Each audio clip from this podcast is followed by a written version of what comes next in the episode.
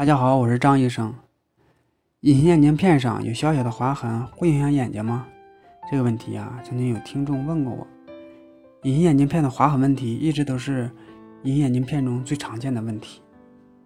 出现划痕最主要的原因就是日常护理镜片时对隐形眼镜片揉搓的不够规范，是产生划痕的最重要的原因。如果产生划痕，会有哪些症状呢？首先呢，就会感觉到眼睛异物感。异物感就是眼睛磨得很，闭上眼睛以后呢，这种症状没有缓解，可能还会有加重的症状。而且呢，在去除隐形眼镜片上的蛋白之后呢，也得不到改善。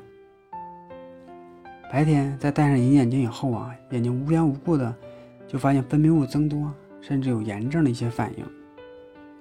在正常正常佩戴隐形眼镜的情况下，发现连续几天的裸眼的视力啊，都有明显下降的程度。当隐形眼镜片的划痕比较小的时候啊，是很难被发现的，所以呢，最好建议大家定期的按时去复查隐形眼镜片才是好办法。因为磨损不严重的时候啊，可以通过抛光打磨来重新恢复镜片的状态。但呢，抛光势必会影响镜片的设计，因此呢，佩戴后往往会有一定概率影响到佩戴的效果，比如说塑形效果、佩戴的舒适性、白天视力等等。所以说，隐形眼镜的抛光只是一个权衡的办法。如果说连抛光都解决不了隐形眼镜片了，那就只能换戴新的隐形眼镜片了。那么，如何预防隐形眼镜片被划伤呢？最主要的方法就是注意清洗步骤。